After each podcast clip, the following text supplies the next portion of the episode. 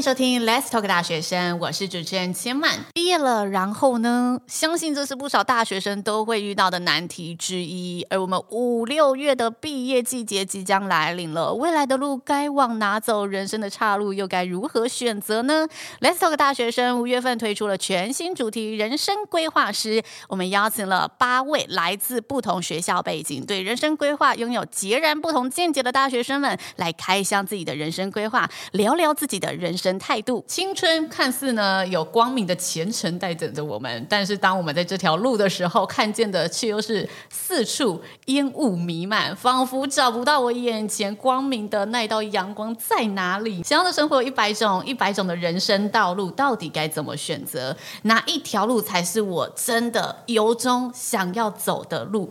面对未来的不确定感，大学生又是怎么想、怎么做出应对的呢？本期节目我们邀请到了第二届的青年博客代表来跟大家分享他们的想法，我们欢迎两位大学生跟大家打声招呼喽。Hello，我是来自阳明交通大学人社系大二的尤富宇。大家好，我是来自玄奘大学影剧艺术学系的黄子轩。既然我们今天要跟大家聊迷惘的感觉，现在问问两位，觉得自己对自我了解程度，你们会打几分？如果这个分数是从零到五的话，差不多是两分。两分原因是什么呢？目前还不知道自己想要做什么，但是清楚的知道自己不擅长的跟擅长的，可能会从擅长的领域里面去找自己喜欢的东西。你现在读人文社会学系，所以你不擅长的会是什么？理组的东西，像是数学跟自然科。Okay. 那选这个科系，目前为止觉得你优势最强的是什么？因为它是文组里面的其中一个科系，嗯、那高中的时候从小到大都是社会科比较强。了解，就是跟随着以前我表现比较好的方向，嗯、先试试看走下来。嗯，对。那子萱呢？如果零到五分的话，你替自己打几分？我应该是打三分吧，因为就是一半一半。哦、为什么呢？毕竟还是有经历过十二年基本教育，所以还是有一 基本的了解。对理科真的不行。嗯。不了解的地方就是还是不太清楚未来要做什么。那你们觉得回顾一下，会造成你们现在迷惘的状态，中间是哪里可能出错了，还是是为什么你们现在会处于这样的状态？应该是因为还有很多未知数吧，而且现在选择太多了，以后可能还会有更多的新的产业出来，才可能才是真正适合自己的。嗯，所以害怕自己没有全盘的考量，馥瑜也是一样吗？我觉得是因为我从小到大都是受到可能家人或者老师的影响，还有社会环境下，就是觉得要先一直读书，考上好的高中，然后再考上好的大学，所以就是没有去思考自己到底喜欢什么东西，然后也会被社会的一些刻板印象影响，就比如说读什么东西对未来出路比较好，比较有发展，然后就会觉得那个是好的，就会往那个方向走，导致真的要到那个选择的时候，不知道自己到底喜欢什么。就社会框架给我们的一个走法，走一走，我就突然不知道，哎，那我要自己做决定的时候，我该怎么做决定？但其实我觉得，普遍听下来啦，目前包含我自己走过路，我觉得在大学时期迷惘，好像是一个百分之八九十的人可能都会经过的一段青春旅程。就我自身的观察，包括其实我觉得现在，即使你到了二十五岁、三十五岁，我觉得人生不同阶段还是会有不同的迷惘。那我想问问看，你们观察四周围，你们也是同样觉得，哎，迷惘的人偏多数，还是哎，其实没？有我遇到的同学都很强哎，他都知道未来要怎么走了。在我们班偏多数，因为有的人是经历过社会历练之后再回来念书的，那他们到现在可能都还是对未来有点迷茫。傅宇呢？哎，我觉得也是偏多数，就是我们这个科系觉得东西比较多，所以大家不太有一个明确的目标。以外，我们学校也是也有其他理工科系的学生，虽然看起来他们的未来的发展有一个很明确的道路，但是我也有一些同学会说，他们虽然现在在读这些东西，但也不确定自己到底喜不喜欢，然后未来想不想要走这个方向。但我觉得迷惘就真的是成长摸索中前进啦，但在摸索中总要有一个方向嘛。你们觉得如果身旁的同学也都是这样子，你们会可能有讨论说什么方式啊，让自己可以更了解自己，或者是透过什么方式去挖掘自己更多不同的面向呢？我很常会跟我的同学啊讨论，大家讨论的过程中就可以听到别人不一样的想法，或是知道他们怎么找到自己的目标。然后在聊天的过程中，也可以从他们的视角里面去发现不同面向的自己。有可能自己在看自己的时候，会一直被一个框架然后挡住自己想要成为怎样的人，然后就一直觉得自己一定要变成那样，但是可能自己也不一定是那样的人，然后就可以从别人的眼里发现不同的自己。嗯，哎，这是一个方式，没错。从别人给自己的回馈，去重新审视或重新另一个角度、另一个镜面来看到自己。子萱这边在这个迷惘过程当中，有尝试过哪一些方法更了解自己？还是你有觉得，哎，看身旁的同学朋友有尝试过这些方法，可以跟大家来分享一下？我自己个人是想说，多参加一些活动啊，或是一些像 Let's Talk 这个节目，就是想要更了解自己，所以呢，来参加这个节目，就是多方位尝试啦。然后我自己有时候也会做自我对话的过程，因为我自己本身就是内心情绪很丰富的人，所以有时候可能在表演的之前就要先做好很大的心理建设。可以跟大家讲一下自我对话这个方式会有哪些流程？如果我今天想练习看看的话。可以怎么做？我这个可能不是专业的，因为我们有排演教室，我会自己一个人在排演教室，至少会有三到四个小时，然后就是自己自言自语，在跟自己对话。但是你的主题是什么？你怎么发展下去的？有一次舞蹈课的期中作业，我在准备的时候，那时候我就是一直觉得很没有自信心，觉得说我反正我跳舞就是很烂，那一刻已经要被当了，还是要一直鼓励自己说。要做到尽力而为，当下就是不断的一直鼓励自己，一直想象，一直幻想自己成为那个舞蹈中的角色。不断做自我催眠，然后跟自己对话，说那个角色可能是怎么样的状况，然后呢，也跟自己一直对话，就说你就尽力做就好，不管结果最后如何，你就是过程是最重要的。我觉得是蛮意外，结果是老师给出的评语都还不错。但是你自己经历过这个自我对话练习，你觉得是有用的？我觉得有用。那你觉得那有用的关键点是什么？你可以在这个过程中认识到自己原来可以。这么强大，透过不断的鼓励，或是说跟自己对话过程中，身体本身有一股力量，其实是做得到的，只是你自己可能会觉得说做不到，但其实你的内心一直在告诉你，其实你是做得到的。那我可以说，如果我今天。我就是觉得啊，要自己想，我不知道从何开始，是不是？其实写日记或者把自己的想法写下来，也是一个可以做到自我对话的过程，也是可以。只是我都是比较随性，因为我不会把它全部记录下来。这个也可以提供给大家参考一下啦。但我自己会觉得写日记，或者是写一下我此时此刻的想法是什么，或者是我单纯就是疑疑惑，我把它记录下来，我觉得会是有帮助的耶。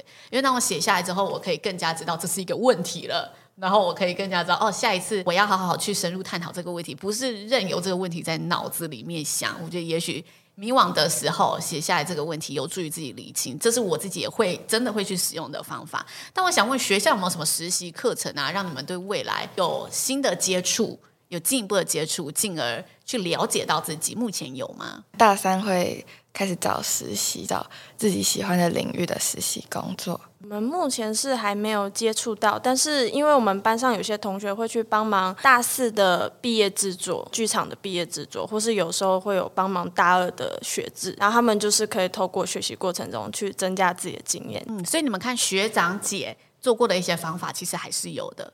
那学校呢？学校有一些职涯探索的课程、讲座，或者是是不是有些系统也是可以帮助学生的？你们有接触过这一方面的吗？有，就是我们学校有一个跨领域的课程，它是跟双主修跟副修是不一样，就是可以比较低门槛的申请到不同领域的课程，然后它也是包含在毕业学分一百二十八学分里面，就是不会有太多负担，然后也可以尝试不同的领域，看自己比较喜欢哪个领域。那你有想要往这一方面前进试试看吗？有，我有申请跨领域的学科，但是也不是确定自己到底以后有没有要朝这个方向发展。你目前申请了什么？我申请的是学校的科法所，科技法律研究所。科技法律研究所，科技法律听起来很未来导向哎。那科技法律这一个学科是在学什么的？它是专门开研究所的。课程，它是学校的一个研究所，嗯，就是很多有这个研究所的人会去修课。我觉得没有办法到太深入的了解，可能是因为是理工大学，然后就有很多在租科工作的人的一些相关的法律问题，所以是那个的科技法律研究所。哦，原来是这个样子。所以是说，真的你在从事科技业，嗯，你会需要处理的法律条文有哪些？我们针对这一些去研究。子轩学校的课程啊，有没有相关的可能这些机会啊？还是未来你觉得学长姐有透过哪些方式可以？有时候系上老师会。找外面的一些导演或是一些业界的来做演讲，有时候跟一些老师他们外面有认识的一些公司牵线，有机会去那边实习。所以这样听下，其实如果真的大学生想要找一些资源，也许多留意身旁还是可以有一些方向让大家去找找看的。因为我读的大学是科技大学，所以我们一定要有实习的学分，而且一实习就是半年，你都要在学校外面。要不然你就要写论文。我觉得实习那一段经历是收获蛮多的。那再来，我觉得刚刚讲到业界讲师这一派，真的也是很多资源可以挖的地方。那这个资源可能也许透过讲座后去请教老师一下，说：“哎，你对这个产业真的有兴趣？那那个产业到底长什么样子？”我觉得既然这一位老师他都愿意。去跟学子分享了，他一定也会愿意私底下解决你这些疑惑。我觉得也许大家在迷茫的时候，也是可以去尝试的一个方法。那其实呢，在这个尝试了解自我的过程当中，刚刚我们向外找资源嘛，然后同时间呢，也透过别人怎么看自己来更加了解自己。但其实我觉得探索自我还是要回到内心，自我进一步的做内在的察觉。那前阵子呢，亚洲非常盛行 MBTI 十六型人格测验，先问一下两位有听过这个测验吗？在这个节目之前有，所以在学校真的蛮流行的。嗯，那你们听过同学之间有做过这个测验吗？大家都会做这个测验，然后互相分享是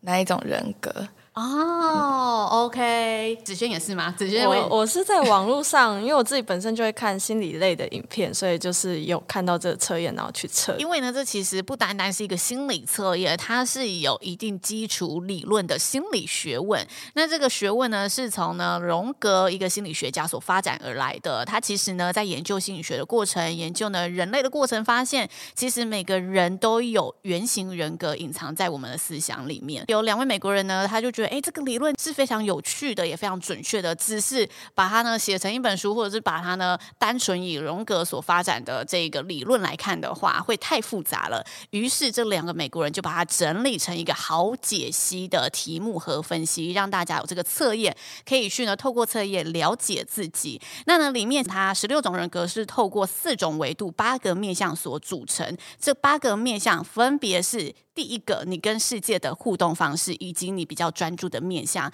是外向还是内向的人？而第二个是你获得讯息的方式，你接收讯息的偏好是比较偏向直觉，或者是偏向呢要实际的理论啊，实际的讯息才会相信这个讯息的。那接下来你接收之后，你的思考模式是理性思考还是情感思考？是你判断讯息的方式。而当我们判断思考完之后，我们会怎么展现出来？就是他最后一个跟大家聊的，你的生活模式、是处事态度是按部就班型，还是弹性比较高的？随机应变型，那呢，透过这不同的面向去组合成了十六种人格。很多学校和职场呢，都运用了 MBTI 的分析，来进一步的帮助我们的职员或学生开发潜能。韩国的综艺节目里面，也有一档综艺节目直接翻拍成一个社会实验，他把不同人格的人放在一起，交错出呢，哎，其实如果社会上只有外向人会是什么样子，内向人会是什么样子？他借由这个实境秀来观察这十六种人格。可能组成的社会面貌是什么样子？当然，介绍完，我们也要来询问两位大学生，你们的测验结果是什么呢？先欢迎富裕来跟大家分享。我是 ESFP，ESFP，所以整个综合下来，他给予你的名称叫做表演者，对不对？嗯，表演者呢是外向、友好、热爱生活、享乐主义至上。哎呦，而且很喜欢享受物质娱乐。讲到这里，觉得有准吗？也蛮准哦，这里蛮准的。那我继续讲下去了。接着他说，你喜欢与人群为伍，与他人合作，所以在工作上呢，你讲究尝试和实用性，并且你非常善于社交，不害怕跟陌生人相处，容易适应新的人和环境。透过呢跟别人一起学习新技能，可以是你达到最佳学习效果的路径。听完这一段简介，觉得这个测验给予。几分的评价？九分。你觉得这个测验符合你的人格描述之后，对于你实际上的生活有产生不一样的影响，还是你有怎么样因为这个测验而受到了下一步的启发吗？感觉是靠外在塑造，不知道自己的人格到底是天生的，还是受到外在环境的影响，所以才形塑出每个人不同的人格。所以有感觉透过做人格测验来确定自己是不是自己想要变成的那一种人，或者确认是不是自己喜欢的那种个性。好，提供给大家参考。那接下来子轩来跟大家分享一下你最终的结果是什么？我是 INFJ 提倡者，所以是内向、直觉，并且是情感为主的判断事物。哦，你判断的时候反而是回到理性层面的。那我们来叙述一下提倡者。他说呢，提倡者是最罕见的人格特质之一，据说只有百分之一。percent，哇！你是世界非常非常仅有可以影响世界的关键者，对不对？然后他说呢，这一型的人格喜欢在思想、关系和物质财富之间找寻意义与关联，难怪会做自我对话，好像有点小小整了。好，这是我的评价啦。当然，我们继续看下去哈。你拥有很强的洞察能力，并且呢，可以具责任心，坚守自己的价值观，是个。独立且具有独创性的思想家，营养零到十分，你给评论结果几分？应该是七八分吧，七八分。嗯、那你觉得七八分的原因是什么？以及这个测验测了之后，你有什么样的看法，会造成什么样的影响？觉得它就是帮助自己更快速的了解自己，嗯，然后跟一些可能平常不会注意到的一些细节，嗯、然后原来发现说，哦，原来自己有这些点。可以往这方面去探索，会因为看了这个东西影响你未来在做事情上面啊，拿来做其他的运用，还是说真的影响到你做事情的时候更坚守我要这么做吗？应该是不会，因为我还是比较 prefer 当下的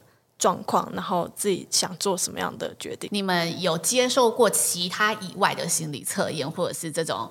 比较就来探索分析的系统，就是网络上会有很多那种比较随性的心理测验，然后我每次看到的时候都会做一下。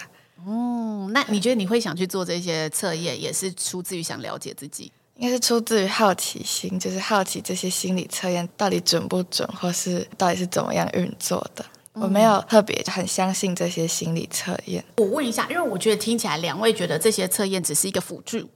并没有真的影响到你们其他的行为啊，或其他的决定这样子。但我觉得有一群人，他们只要做完心理测验，他们就会觉得啊，这就是我的人格，没错，我要更坚定的往这个方向走。你们身旁有遇到这样的朋友吗？好像也有，就是我也有朋友很。很相信这个这一套心理测验，嗯，他也鼓励身边所有的朋友都去测心理测验。他会在大家测心理测验前就帮大家预测，他测出来可能会是什么样。我觉得有些人他可能测完了心理测验，他就觉得这就是我的命盘，然后接下来就会觉得，哎，那我就照着我的命盘走下去。但其实我觉得这个测验在世界上也有这项测验的推广者，然后国际认证师普遍都想传递一个概念给大家，就是这个测验真的就是帮助你了解自己，而非。帮助你定义自己。他不希望你因为这个测验被定义住了，但他希望你因为这个测验而帮忙到你更了解自己。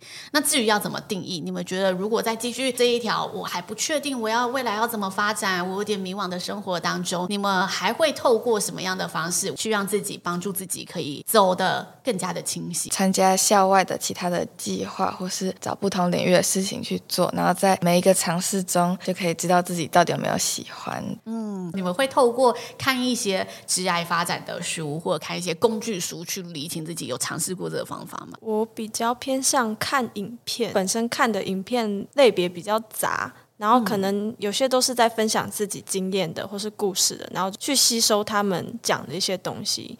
然后呢，再转换成自己的理解，他们所讲的那个领域之后，就是可能会想说去尝试看看，再学习这样子，都学一点，然后呢，嗯、去找找自己真正想要的是什么。我觉得这里面谈到应该是输入跟输出。我要有输入之后，我有一些更多的想法可以在我内心发酵，我才可以继续的去探索，或者是继续的去挖掘自己。那有一个方法，我自己觉得在我身上非常实用。来跟大家聊聊看看，如果你们听下来觉得也许是不是会想尝试的方法。他这个方法名称呢叫做封面人。他希望大家在迷茫的时候可以想象一下，十年之后你会登上一本杂志。你希望第一个问题，这本杂志是什么类型的杂志？美学杂志、流行杂志、电玩杂志，还是诶文学类的杂志，还是谈科学的、谈天文的？好，你把你杂志类型定义下来。再来第二个，你希望上面他在秀出你的照片的时候，你旁边的称呼是什么？简单来说是你的 title，但如果你要拔掉职业的话，你希望他的称呼是什么也是 OK 的，但要有一个称呼。那接下来第三个就是主标题，你这一期的周刊你希望被曝光的是什么？你列下这三个之后，那就是你未来可能心里觉得你想象的雏形。我觉得这也是对我而言，我觉得蛮具象化的一个方法。然后我实际做了练习，突然发现，哎。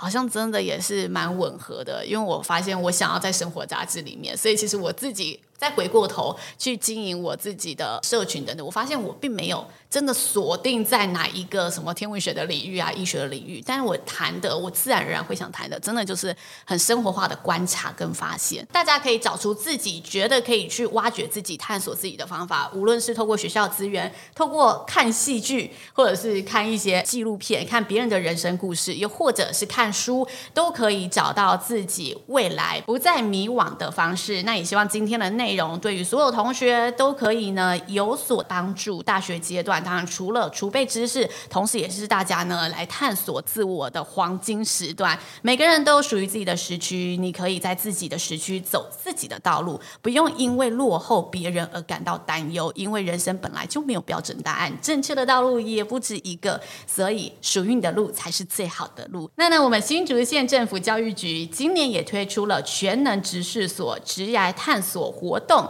开设了系列的职能讲座以及职人体验活动，欢迎呢十五至二十九岁有兴趣的青年朋友们可以持续关注我们的社群相关活动呢，只要大家上新竹县政府教育局青年事务科 FB 粉丝专业就可以查看喽。今天非常谢谢馥郁以及子轩为我们带来的分享，Let's Talk 大学生，我们下次见喽，拜拜，拜拜。